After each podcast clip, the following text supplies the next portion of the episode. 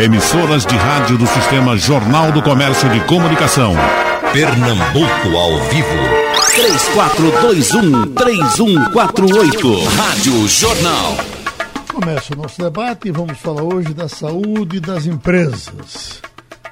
Vamos começar com o doutor Avelar Loureiro Filho, que é empresário do ramo de construção. Por que, doutor Avelar, o, o ramo público tem suas especialidades, especificidades. Às vezes o cara pode correr de uma forma solitária, porque no final vem o imposto, ele se resolve. Mas no mundo privado, empresarial, ele tem a necessidade de ser solidário. Quer dizer, o seu ramo, o senhor precisa inclusive do meu emprego. Eu tenho que estar empregado, que é para poder comprar o seu imóvel. Como é que se faz para, num momento tão delicado, numa situação tão, tão complicada, manter a saúde das empresas? Bom dia, Geraldo. Bom dia, ouvintes. É, o grande problema que nós temos hoje é um equilíbrio dessa equação. Nós precisamos chegar a um ponto no qual o governo e, e as empresas cheguem a um equilíbrio. São, é, é, como é que eu poderia dizer? É, chegar a, a, um ponto em que a gente não, não vá muito ao terra e nem venha ao mar. O que é que está acontecendo? O governo teve que tomar as medidas no começo para achatar a curva teve que montar uma estrutura. Isso foi dado tempo, a gente passou mais de 100 dias. As empresas nesse momento não faturaram, ficaram paradas, a maioria delas. Pode-se dizer que grandes empresas de indústria continuaram funcionando, mas sem demanda.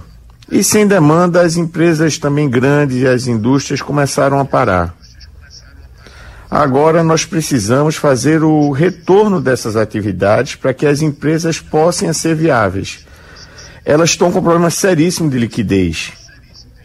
Ou seja, perderam todo o oxigênio durante esse período.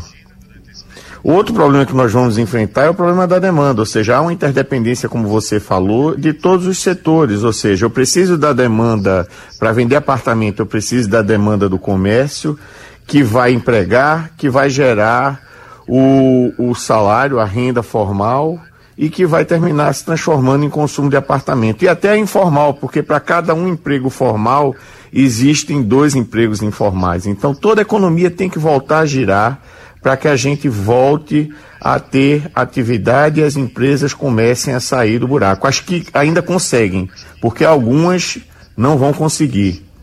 Essa era a pergunta que eu ia lhe fazer, porque uh, no imaginário popular o ramo da construção, seu Flantal é construtor, então seu Flantal tem dinheiro. E, e, e, não é bem assim, é também um ramo muito caro para fazer as coisas, né? É, exatamente. É, todos, os, todos os ramos, todas as atividades econômicas têm suas especificidades.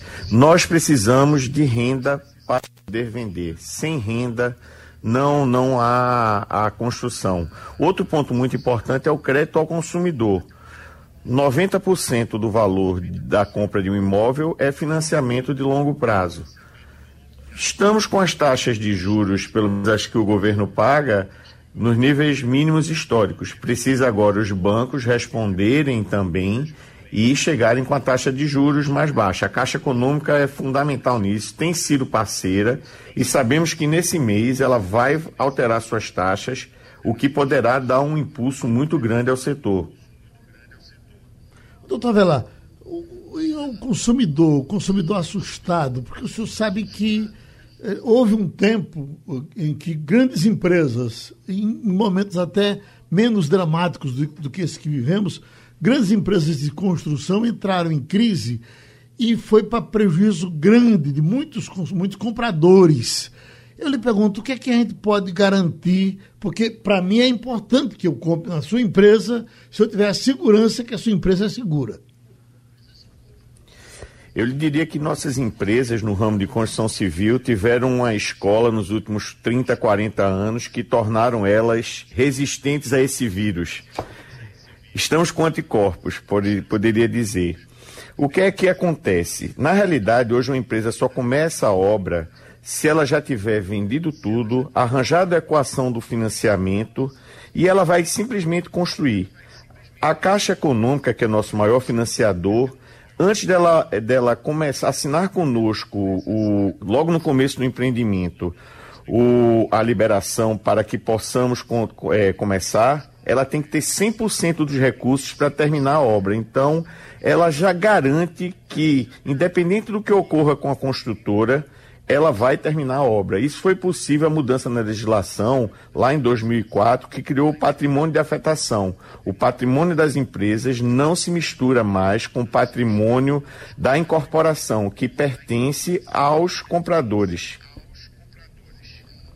Ok, vamos passar agora pelo doutor Fred Leal, porque quando nós estamos, estávamos programando esse, esse debate, presidente, nós uh, estávamos com uma notícia na mão de que São Paulo, quando foi reabrir as suas lojas, reabriu com uma quebradeira de 20 mil lojas.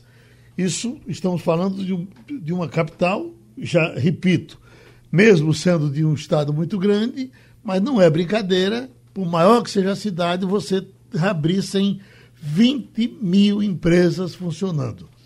As, e agora essa reabertura vai acontecendo de forma paulatina, as nossas estão abrindo aqui.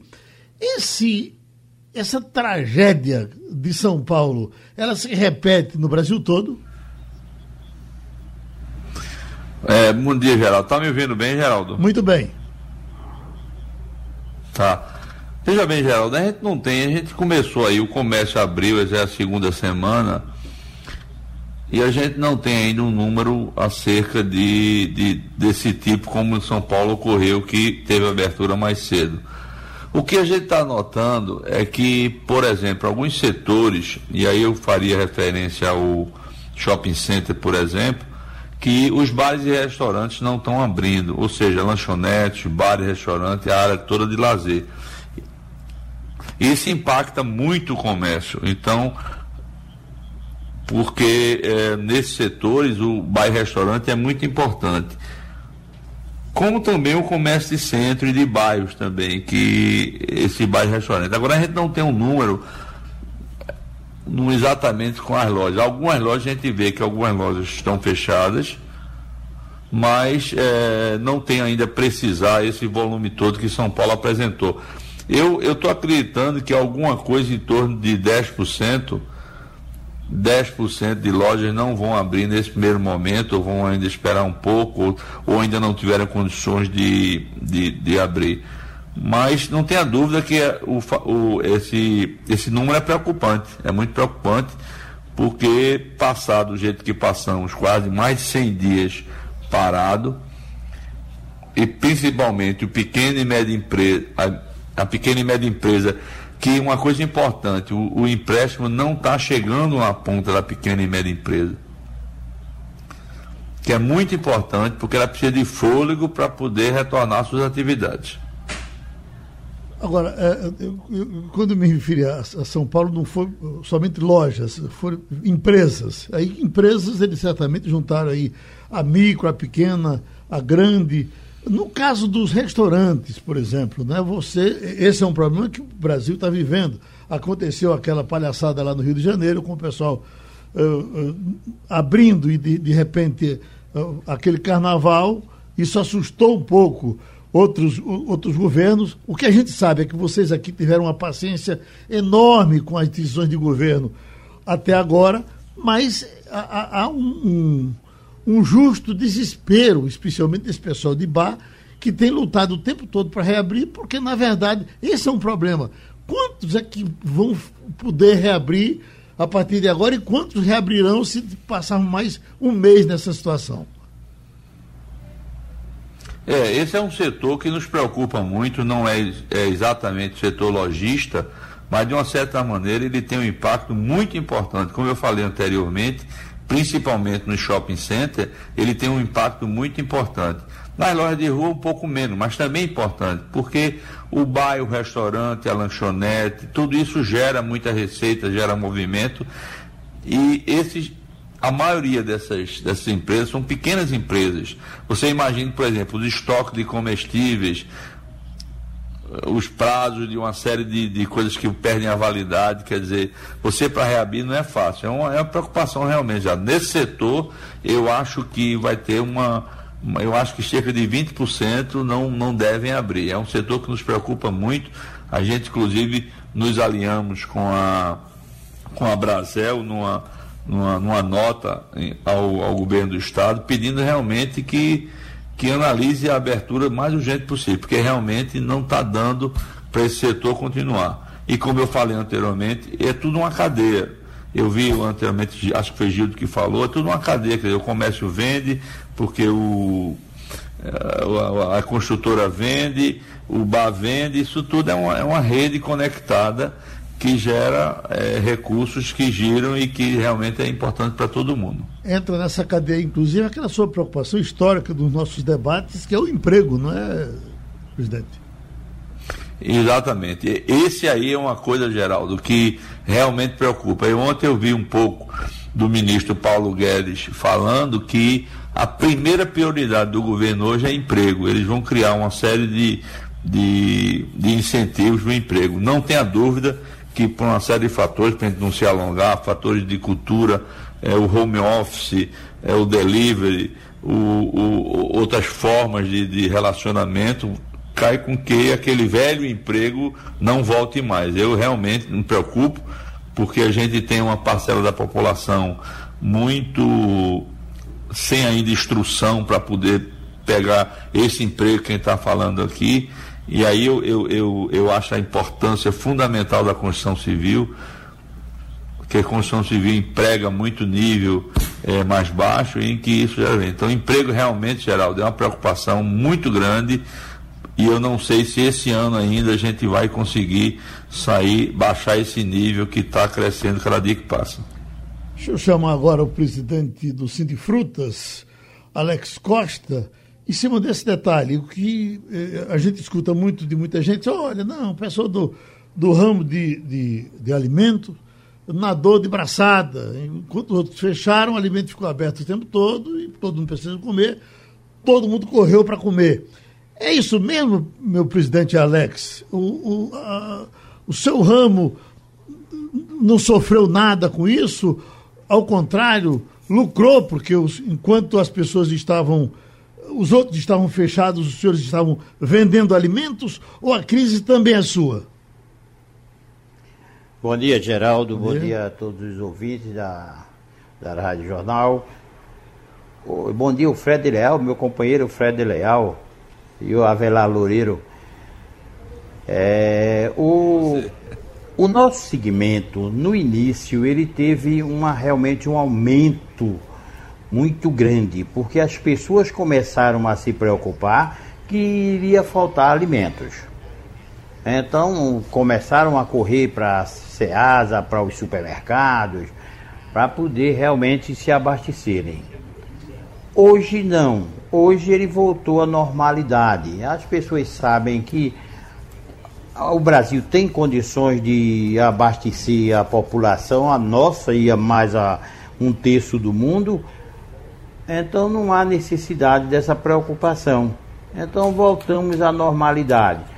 E quanto ao lucro que você falou, não é bem verdade isso, porque o hortifruti granjeiros ele está muito ligado à oferta e à procura, certo? Como houve uma oferta muito grande, a procura aumentou também, mas igualou.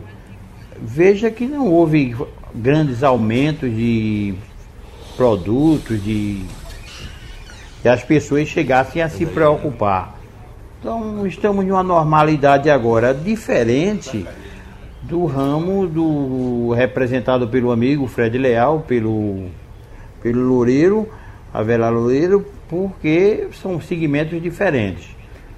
mas estamos trabalhando para abastecer a população. Certo, está acontecendo aqui uma justa preocupação de muita gente entrando por interativo, pedindo fale com esses líderes sindicais sobre os projetos de saúde que aconteceram durante a, a pandemia. O que se diz é que vão desarmar tudo isso e como é que a gente fica? Volta a ser o que era? Essa é uma preocupação importante. Tem de Edivaldo, tem de outras pessoas que entraram aqui. E eu queria trazer o nosso Avelar Loureiro também para a gente falar disso. Nós, como sociedade, precisamos nos juntar para dizer, olha, governo, vamos devagar. A, a- a gente sabe que a saúde sempre foi precária, houve um investimento grande agora. A gente tem, inclusive, reconhece que muita coisa foi feita e muitas vidas foram poupadas por conta disso, mas desarmar o todo não deve ser o, o ideal. E ao que parece, me parece que o, que o governo já está demonstrando essa consciência. Não, doutor Avelar? Vamos lá, é, Geraldo. Em parte, eu acho que isso vai acontecer. É, a parte que é, vamos dizer assim, mais provisória, ela tende lá no futuro a ser desarmada. O que é que está se caracterizando no meu modo de ver? É que aquele avalanche inicial já foi superada. Então, aquele leito mais simples para apenas dar entrada do paciente, para que ele eh, não morra na rua ou que ele seja triado até a gente formar a UTI, ele já não é tão mais necessário, porque as UTIs foram ativadas, acho que a gente está com 796 UTIs no estado, é um número razoável. Hoje está com 74% de utilização dessas UTIs, já chegou a ser mais de 100%. Então a gente tem uma curva descendente. Esses leitos menos, menos, menos elaborados, eles têm que ser é, é, desativados, até porque eles não têm. É uma cama, basicamente, e, e um pouco de infraestrutura. Os outros não, os de alta complexidade, os de UTI, esses devem ter pelo menos os seus equipamentos relocados no futuro para as, as nossas unidades que são deficientes.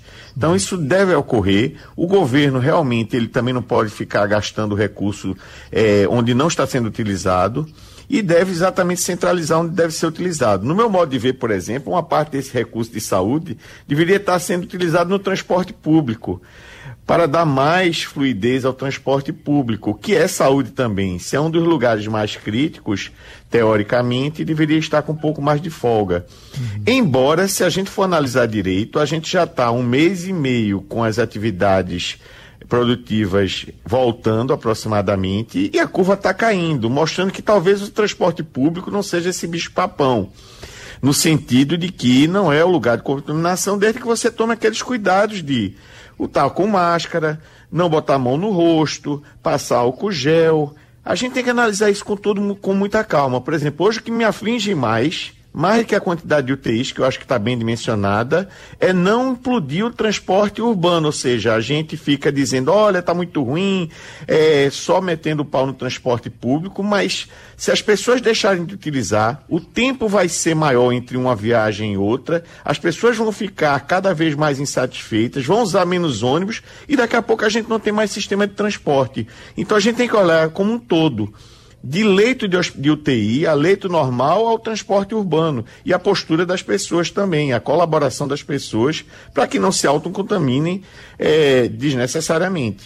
Ah, O que o senhor diz é que ah, as pessoas aqui me parece que se assustam quando elas sabem que os hospitais de campanha estão sendo desativados. E evidentemente o hospital de campanha, se não tem mais a campanha, para que o hospital vai ficar aí? Evidentemente que essa estrutura deve ser eh, usada para reforçar o hospital permanente, que desse nós vamos precisar. Também não sei com relação a tempo, porque essa, isso tem as ondas, né? A gente está vivendo no momento uma onda, pelo que se diz, se eu ou o senhor precisar de, um, de uma UTI agora, nós teremos. A gente não sabe se acontece um, um revés 3 aí, tem acontecido em alguns lugares, e a necessidade volta a ser grande para todo mundo. Mas eu acho que é esse o caminho. O hospital de campanha não tem a, a- a necessidade de permanecer na campanha se o- o- a situação vai ficar domada e Deus queira que fique. Não é assim? É exatamente isso. Na realidade, ninguém sabia qual era a estrutura necessária. O que ocorre é que é um, um, um e erro. Quando me falam muito aí, ah, o governo está com equipe científica analisando todo o processo. Está analisando de uma forma de tentativa e erro também. Por mais ciência que exista, pelo que me parece, tem um físico e tem um neuro, neuro é, é, linguista, neuro, neurocirurgião que não é infectologista, mas exatamente quando você junta todas as atividades, todos os conhecimentos, por tentativa e erro vai se formando um modelo. No meu modo de ver, por exemplo, o governo do estado deixou de ter alguém do lado produtivo neste, nesta equipe técnica, até porque o lado produtivo também tem ciência. É, e a gente deveria ter sido ouvido. É, o que ocorre hoje é o seguinte, é que os leitos de campanha, estão completamente, ou boa parte deles, ociosos. E custa ao governo manter aquilo dali, as pessoas lá, os profissionais, que estão deixando de estar no dia a dia da saúde. A saúde não parou de, de, de ter problemas e de, as pessoas não deixaram de ficar doentes. Então a gente tem que voltar para aquele outro lado, para o lado da vida real que existia, das doenças normais, que essas sim podem vir no número 10, 20, vezes maior, ou seja, uma onda muito maior, um tsunami que a gente pode não ter controle lá na frente. Presidente Fred Léo, eu estou vendo aqui uma manchete que é chocante. É o, um cientista aqui dizendo: o coronavírus é um professor cruel, porque ensina matando, diz o sociólogo Boaventura de Souza Santos. E aqui tem uma entrevista grande dele falando disso. E realmente ensinar matando é uma coisa dura de se ver. Mas vamos sair disso, né? Vamos, Geraldo. Veja bem, ele, ele usou realmente uma, uma, expressão, uma expressão muito forte em relação a isso, mas é, é, tirando essa expressão, realmente é o que acontece, né? O coronavírus, infelizmente, a vinda dele está nos ensinando uma série de coisas e expondo para a gente uma série de, de situações que o Brasil hoje está recebendo. Por exemplo, a questão da saúde, né? Uhum. A questão do saneamento, a questão dessa, dessa quantidade enorme de pessoas ainda que estão abaixo da linha da pobreza. Então, tudo isso eu acho que ele está nos ensinando. Eu acho que, infelizmente, toda grande calamidade ensina alguma coisa e eu espero que ensine que os governos se preocupem mais com esse setor da saúde, que é um setor fundamental. O Avelar falou sobre pode vir outra pandemia, todo mundo está achando que pode vir mesmo, se realmente as coisas não acontecerem. Realmente teve uma. É, recentemente teve uma. O marco do saneamento, que é uma coisa fundamental para o Brasil. Eu não sei porque o Brasil ainda continua com essa quantidade de pessoas que não têm acesso à água potável, que não têm acesso a, a saneamento, a esgoto, etc. Então, não tenha dúvida que é, a frase é cruel, mas ela é verdadeira. Eu espero que a gente aprenda que, que a saúde é uma coisa muito importante e se invista nisso. O Avelar falou uma coisa importante que é a questão dos, da, da, dos hospitais de campanha e tal, que foram feitos, todo hospital de campanha é feito para enfrentar uma, uma, uma, situação de dificuldade. Na, na medida que a situação de dificuldade vai diminuindo, evidentemente eles têm que ser desmobilizados. Mas vamos pensar assim de maneira figurativa, é como toda aquela estrutura que foi desmobilizada no hospital vá, vá para a saúde pública, né? Uhum. É, a gente não está entrando em detalhes dos equipamentos, porque a gente não é, não é médico para entender disso, mas é que de uma maneira figurada é que todo esse recurso que foi investido nesses, nesses, nesses hospitais de campanha se revertam totalmente agora para a saúde pública, né? Que é muito importante, Geraldo. Isso atinge todo mundo, isso atinge o bem-estar do funcionário, do lojista, do operário da construção, do, do, do operário do comércio, enfim. Não tenha dúvida que, de uma maneira ou de outra, esse coronavírus vai ensinar isso para gente, enfim, de uma maneira muito cruel, evidente. Já falaram isso sobre uma reformulação de horários, em cima também do que disse o nosso Avelar, com relação ao transporte público que era preciso dar uma reestudada em horários, uh, onde as empresas pudessem, por exemplo, os colégios uh, não abrissem de, de, de 8 horas, deixassem para abrir às 9. O que tem que readequar também a situação do pai, porque o que, que o pai faz? O, o senhor, por exemplo, vai para sua empresa, vai abrir sua loja às 8 horas, é, mas vai deixa, pega o seu filho, deixa no colégio, aí pelas sete e meia, quinze para as oito e faz uma viagem só. É, essa readequação de usar horários diferenciados vai ter também que mexer com a sua vida. Mas o senhor acha que é esse o caminho? Olha, eu acho que essa readequação para que o transporte público atenda, tanto o transporte urbano como o transporte público atenda nesse período, eu acho que vai ter que ter. É difícil, é uma equação difícil, porque os horários às vezes não são totalmente. É, não bate totalmente um horário com o outro, mas eu acho que alguma coisa vai ter feita. Já está se fazendo. É, no setor lojista, os shoppings estão abrindo só de meio-dia até, de meio-dia até as 21, se não me engano e o comércio de rua está fechando um pouco mais cedo.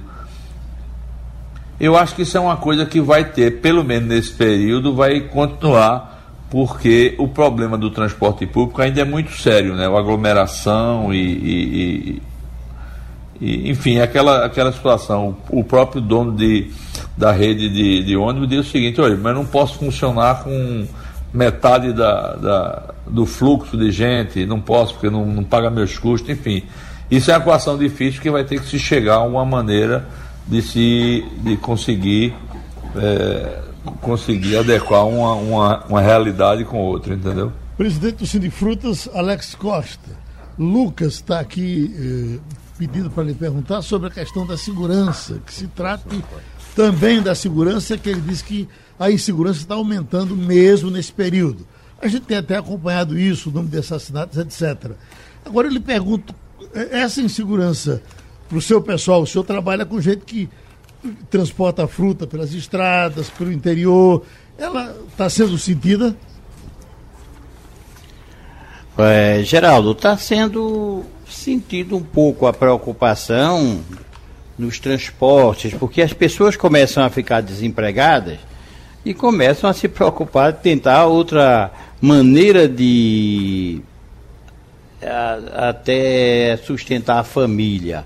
Então há uma certa preocupação, mas não tem ocorrido coisa que chame a atenção, não. Uhum. A Polícia Militar tem realmente muito presente. Eu posso tirar como, como exemplo a SEASA. A SEASA nós temos uma população flutuante de 80 mil pessoas diárias, certo? E essa segurança está 100% normal certo? Muito, muito equilibrada. A SEASA também não se armou no primeiro dia do, do início da, da, da pandemia e até hoje continua armada. Não, não armada no sentido de, de revólver, essas coisas, armada para poder ajudar a população a conviver com a pandemia. Nós temos é, orientadores 24 horas, distribuímos é, máscara, é, álcool gel. Foi feito todo um trabalho em frente aos bancos, colocado a colocação de todos para poder as, os, os, os clientes, né?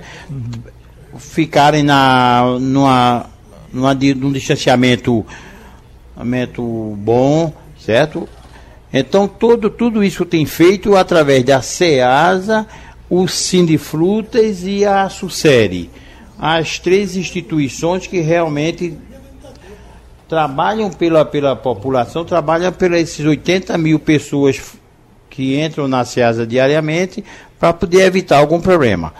Presidente, é tanto que não tivemos grandes casos de de doença entre os comerciantes, entre os permissionários, uhum. estão todos normais, usando máscara, com muito cuidado. Ou tem... seja, estamos ainda armados para a pandemia. Uhum. Mia, o senhor tem quantos anos de SEASA, presidente? Vamos continuar preocupados. O senhor tem quantos anos de SEASA? Eu tenho poucos anos, amigo. 48 anos. 48 anos. E o senhor entrou. 48 anos ali na SEASA. Acompanhando a sua história, o senhor entrou na SEASA como contador. O senhor eh, eh, ajudou a, a, vida de muitas empresas.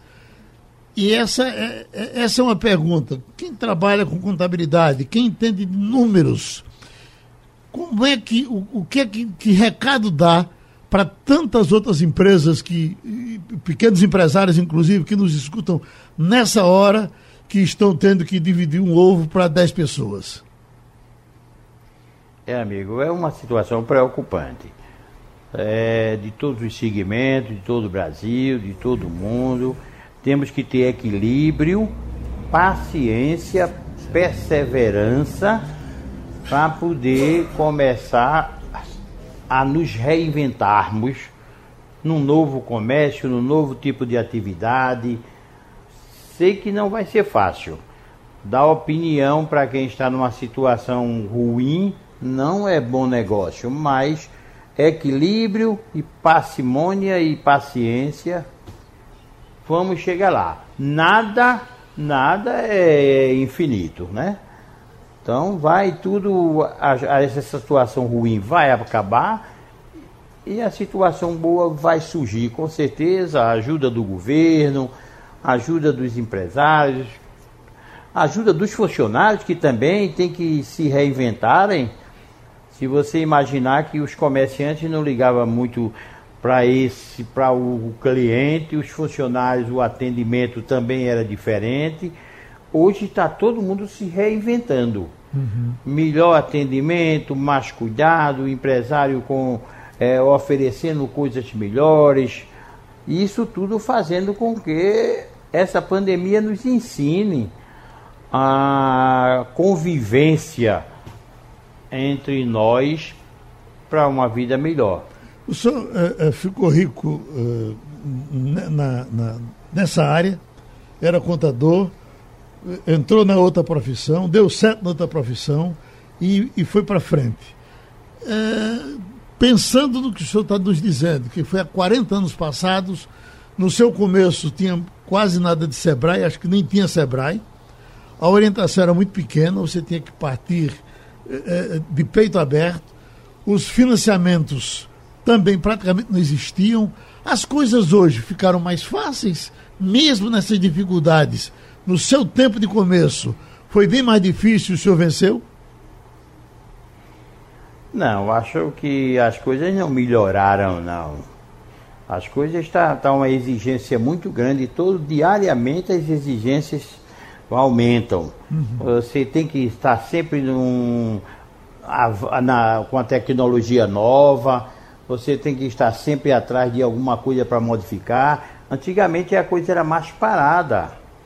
Mais parada, você sabia o seu comércio, entrava, saía, chegava em casa.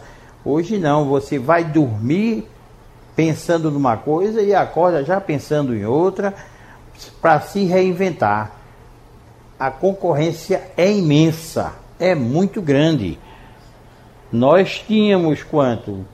Na, na SEASA, 7, 6, 5 mil pessoas naquela época, hoje temos 80 mil pessoas. Quer dizer, se a gente não se reinventar, a gente fica para trás. Eu só, só tiro a palavra do rico, viu? Sei. Não tem isso não, viu? Ninguém enriquece com hortifruti e granjeiro, com contabilidade. A gente sobrevive bem ajudando os amigos. Agora sou muito rico em amizade. Ótimo. O Leandro, é. Leandro de Camargi está lhe perguntando se. Ele está dizendo que houve um aumento no preço das frutas. E ele estranha porque é num período de muita chuva, de muita plantação. Por que, que está acontecendo? Teve esse aumento? Não. Algumas frutas específicas teve o aumento mas foi exatamente a, a quantidade de chuvas fez com que o transporte te complicasse, não chegasse a, a, a, na, na, mesa do consumidor, não chegasse na SEASA, os carros atolados, os, os caminhões parados, estradas é, quebradas, pontes derrubadas. Ou seja, isso é coisas pontuais. Uhum. Então, se você chega hoje e uma fruta está cara, tenha calma, paciência, compre da outra mais barata e aquela vai baixar o preço. É só uma questão de tempo, de logística. mas não haja, não houve um aumento em questão de aproveitamento, não. O produtor sabe que o cliente tem que ser privilegiado sempre, é a vida dele. Então ele não vai fazer isso não. Nós na Seada nós temos 1.300 lojas. Vocês acham, empresários pequenos, né? Pequenos e grandes. Você acha que algum vai se aproveitar e, e os outros? Os outros vão, não vão aceitar. Uhum. Certo? Aí todos os outros vão buscar aquele produto, aí aquele produto cai de repente. É não, é uma questão de só logística. Doutor lá, essa pandemia veio justamente logo após bons debates que fizemos aqui tratando de mobilidade. O senhor participou ativamente, foi convidado aqui da empresa, a situação da cidade, do centro da cidade, como é que a gente ia fazer para alojar as pessoas que precisavam morar mais perto do trabalho ou mais longe do trabalho, como é que ia ser feito. E eu lhe pergunto, daquilo que foi discutido, uh, o, o que é que muda? A gente segue naquela linha ou tem outra linha agora, depois que o coronavírus chegou nas nossas vidas? Geraldo, na realidade, esse é um, um desafio permanente nosso. É, o Recife não tem planejamento. O Recife não. O, Brasil não tem planejamento há 30, 40 anos de forma é, decente. Aqui na região metropolitana, a FIDEM tem um papel fundamental nesse planejamento é, de todas as cidades, porque a gente não pode falar só de Recife. Recife não existe é, sem Jaboatão, sem Paulista, sem Camaragibe. Os problemas de uma cidade refletem na outra. E o esvaziamento do centro do Recife é um dos grandes problemas que nós temos. É, é, um dos lugares mais nobres que nós temos em termos de, de localização, mas que está completamente abandonado. É, houve uma mudança para os bairros, Boa Viagem, é, Casa Amarela, outras cidades, Paulista, Camaragibe, e o centro foi esvaziado. E hoje a gente acha, nós do, do setor construtivo é, e do setor produtivo como um todo, que temos que revitalizar o bairro do Recife, é, o bairro do Recife, Santo Antônio, São José, é, é a solução para os nossos problemas. A população não pode estar morando na periferia e se deslocando todos os dias, gastando uma hora, uma hora e meia para chegar no seu lugar de trabalho. Outra coisa, morando em lugares que não tem tanta infraestrutura, quando no centro do Recife tem toda essa infraestrutura. Foi feito um estudo mostrando que se você utilizasse bem o bairro de Santo Antônio e de São José e parte da Boa Vista, você poderia trazer toda a região metropolitana para o centro do Recife e, e não teria problema de infraestrutura. E você teria muito mais racionalidade nos deslocamentos. Obviamente que ninguém vai fazer isso e vai concentrar tanta gente de uma vez só, até porque as pessoas não querem sair dos lugares onde moram, eles querem que haja mais infraestrutura. Mas a gente tem que pensar com carinho nessa questão. O transporte público ele é fundamental para a democratização do emprego. Se não houver um transporte de massa, verdadeiramente de massa, com os modais adequados, por exemplo, é inconcebível que na Agamenon Magalhães ainda não exista um metrô ligando o Memorial Arco Verde ali no Tacaruna até o Joana Bezerra. É, é isso aí é, é, é não se imagina. Mas para isso a gente tem que ter planejamento. Estamos criando um movimento, é, criamos um movimento pro Pernambuco que no primeiro momento era para a questão da retomada, é isso que a gente está vendo, das atividades econômicas, dialogar com o governo para a melhor forma de introduzir novamente essas atividades, mas a gente tem que estar tá preocupado é com a recuperação. E para essa recuperação, a gente tem que pensar nos problemas históricos. Então, o Movimento Pro Pernambuco, ele está se mexendo já nesse sentido. Tivemos uma reunião na quinta-feira passada com o secretário de Desenvolvimento Urbano e Habitação do Estado, Marcelo Bruto, com vários formuladores de políticas de urbanismo, para que a gente comece a pensar a médio e longo prazo. Recriar a FIDEM, é, é imprescindível recriar a FIDEM com a capacidade de planejamento, pensar a longo prazo prazo, pensar os movimentos na cidade, não só na questão do transporte, mas na questão de infraestrutura de lazer, infraestrutura de saúde. É, onde é que está essa infraestrutura? As pessoas não precisam ficar longe disso. É, e a gente tem como fazer isso. Basta que a gente planeje e vá colocando os recursos ao longo do tempo. Não vai se resolver tudo da noite para o dia. Mas se a gente não começar a planejar e começar a colocar fazer, é, começar a fazer projetos, nunca a gente vai chegar lá. O maior exemplo é Swap. Swap alguém planejou na década de 50, começou a tirar, a pensar em tirar do papel na década de 60, e se não tivesse acontecido, a gente estava até hoje, é, vamos dizer assim, no buraco em termos econômicos. Swap foi fruto de um planejamento de longo prazo. E isso a gente também tem que fazer urbanisticamente para a região metropolitana. Empresário Fred Leal, o senhor é um, um animal do centro da cidade há muito tempo, não é isso? É, com certeza, Geraldo. Fico muito satisfeito de ouvir a Velar falar sobre isso. A gente vem há muito tempo trabalhando no centro do Recife, por várias razões, inclusive razões históricas. O centro do Recife é belíssimo, o centro do Recife tem uma história e é dentro de um projeto que nós há 10, 12 anos atrás nós desenvolvemos, chamado Reviver Recife Centro, que uma parte foi feita com a, a construção da, da do corredor do comércio, Rua Nova, Rua da Imperatriz, tinha um item que se chamava morar no centro. Esse, esse detalhe nunca foi é, evolu não, não, evoluiu, mas até hoje a gente luta muito com, é, com essa ideia, exatamente dentro de tudo que a Velar falou. Nós temos o centro do Recife com uma estrutura extraordinária, nós temos edificações, nós temos saneamento, nós temos transporte público, nós temos... agora tudo isso precisa de gente. Precisa de gente morando. É evidente que a gente uma vez teve uma discussão e uh, o retrofit de todos esses prédios é complicado por causa da legislação. Mas nós temos lutado muito junto à prefeitura para que haja uma legislação especial de revitalização do centro. Porque é uma área onde tem muita área de moradia, muito metro quadrado, e fico muito satisfeito de ouvir isso, de, de Avelar. Conte com a gente, inclusive, nós fazemos a gente faz parte desse movimento para o Pernambuco, esse é um item importante. E, Avelar, quando quiser conversar sobre o retorno da construção civil para o centro do Recife, conte com a gente, até porque, em última análise, ela é também a revitalização do comércio lojista do centro. Que ainda é Fred, muito é... forte, viu, Geraldo? Ainda é muito forte. A gente tem o bairro de São José, bairro de Santo Antônio, Boa Vista, a Cor Boa Vista sendo totalmente revitalizada agora. O comércio ali cresceu muito.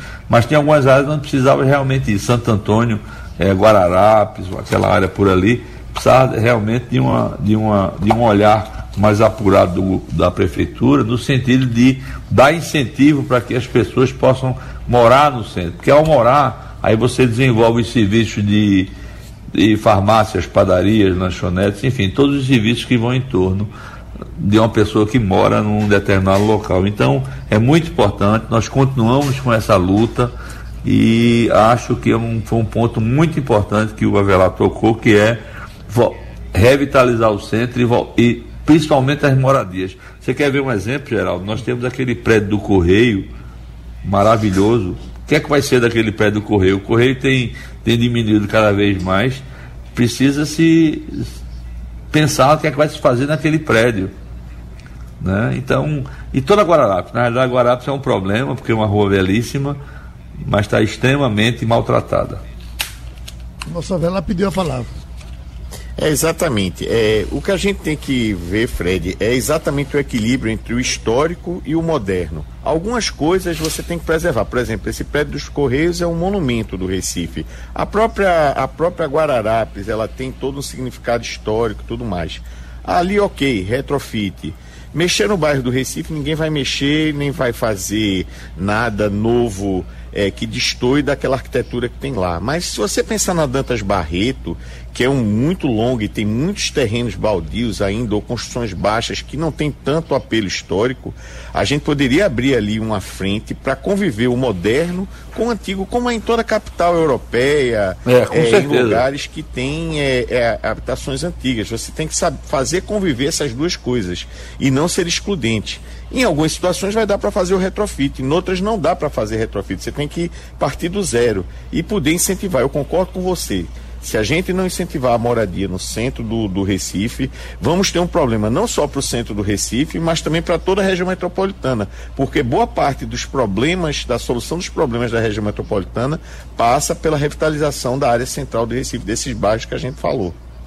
Agora o destino. É, você falou, eu, Geraldo, só fazer não, um comentário não. sobre isso. Ele falou da Dantas Barreto. Quando teve aquele problema do CAI, né? Aquela, aquela briga da, das construtoras com Zé Estelita e tal nós lutamos muito e, e conseguimos um, um, um, feito extraordinário, que era justamente Dantas Barreto, ela conseguir chegar na bacia do Pina. É evidente que esse projeto a gente parou um pouco, mas a gente espera que ele, que ele retorne, mas isso é muito importante da revitalização do centro. É Zé Estelita fazendo a conexão toda com a Dantas Barreto. E é exatamente isso que a Avelar falou. Dantas Barreto tem uma série de, de locais e, e terrenos baldios em que agora tem que ter intervenção do poder municipal. Tem que ser o poder municipal junto com a iniciativa privada e aí fazer uma, um estudo, fazer uma parceria, o que puder fazer retrofit faz, o que tiver que ser derrubado, derruba, preservando aspecto histórico, enfim. Eu acho que a gente tem que trabalhar em cima disso. É uma área, Recife tem uma área metropolitana muito pequena e talvez eu acho que é a terceira menor capital do Brasil em termos de área geográfica e não tem por que a gente não fazer essa grande revitalização do centro. É bom para todo mundo. E finalizando, Geraldo, o Itaú fez uma pesquisa, acho que uns cinco anos atrás, perguntando qual era a cara de Recife. E deu as pontes e o rio. Onde é que estão o rio e as pontes? Estão no, no centro do Recife. Então, quando se, quando se pensa em Recife, você pensa nas pontes e o rio Capibaribe. Justamente essa que está passando pelo centro que a gente precisa cuidar. Essa... É uma luta, mas vamos em frente. A pergunta que eu iria interrompendo exatamente porque o destino da, da, da Dantas Barreto está ligado ao projeto Grande eh, Novo Recife, né? O, o, é, o Caso Estelita. Caso Estelita. Fatalmente, isso é uma coisa que se não se resolver em dois, três, se resolverá, em, acho que perto de dez anos, a gente vai ter esse projeto andando, porque o, o pessoal lá está trabalhando para fazer o, o, o, Recife, o novo Recife funcionar. Não é isso? Com certeza. É, para mim, tá é, esse foi uma luta grande porque precisava que a que a Nancy Barreto ela rompesse todo o projeto e chegasse na bacia do Pina. Mas conseguimos isso e quer dizer não só a gente, mas uma série de, de parceiros, de consultores e eu acho que a gente fica lutando por isso. Ela, ela é um fator, o, o Zé Estelita é um fator fundamental para a revitalização da Dantes Barreto e, consequentemente, a revitalização do centro do Recife.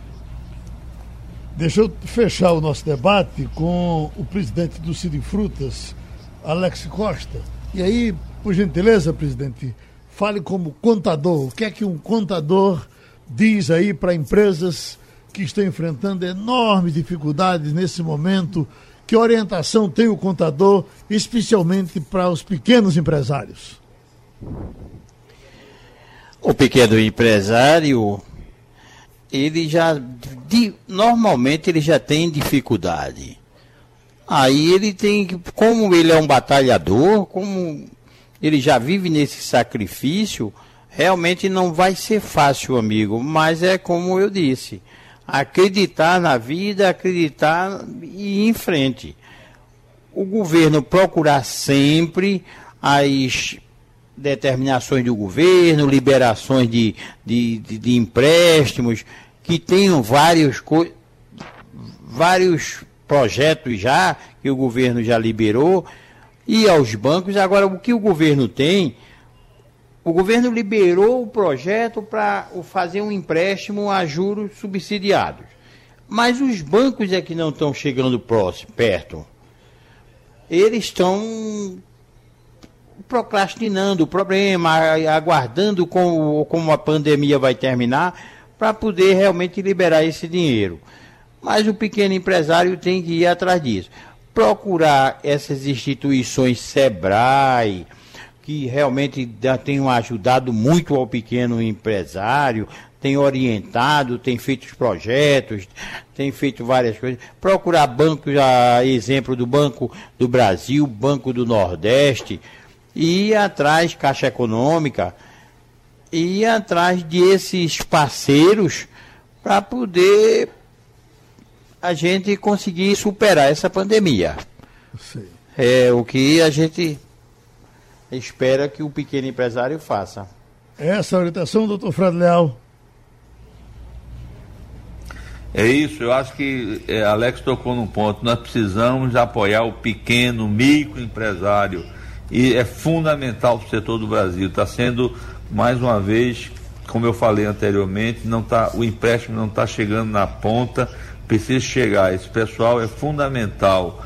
O governo, inclusive, acordou um pouco para a informalidade que existe no Brasil, que precisa também ser atendida no sentido de, de ajudar para passar essa pandemia. Então, esse foco no pequeno, no pequeno microempresário é fundamental para que a gente consiga atravessar isso. E vamos atravessar. E vamos atravessar. Eu acho que na realidade é só paciência, muito bom senso e muita resiliência. A gente agradece a Velar Loureiro Filho, Construção Civil, Alex Costa, Frutas, Fred Leal, diretor executivo da Câmara de Dirigentes Logistas do Recife, Sugestão ou comentário sobre o programa que você acaba de ouvir, envie para o e-mail ouvinte@radiojornal.com.br ou para o endereço Rua do Lima 250, Santo Amaro, Recife, Pernambuco.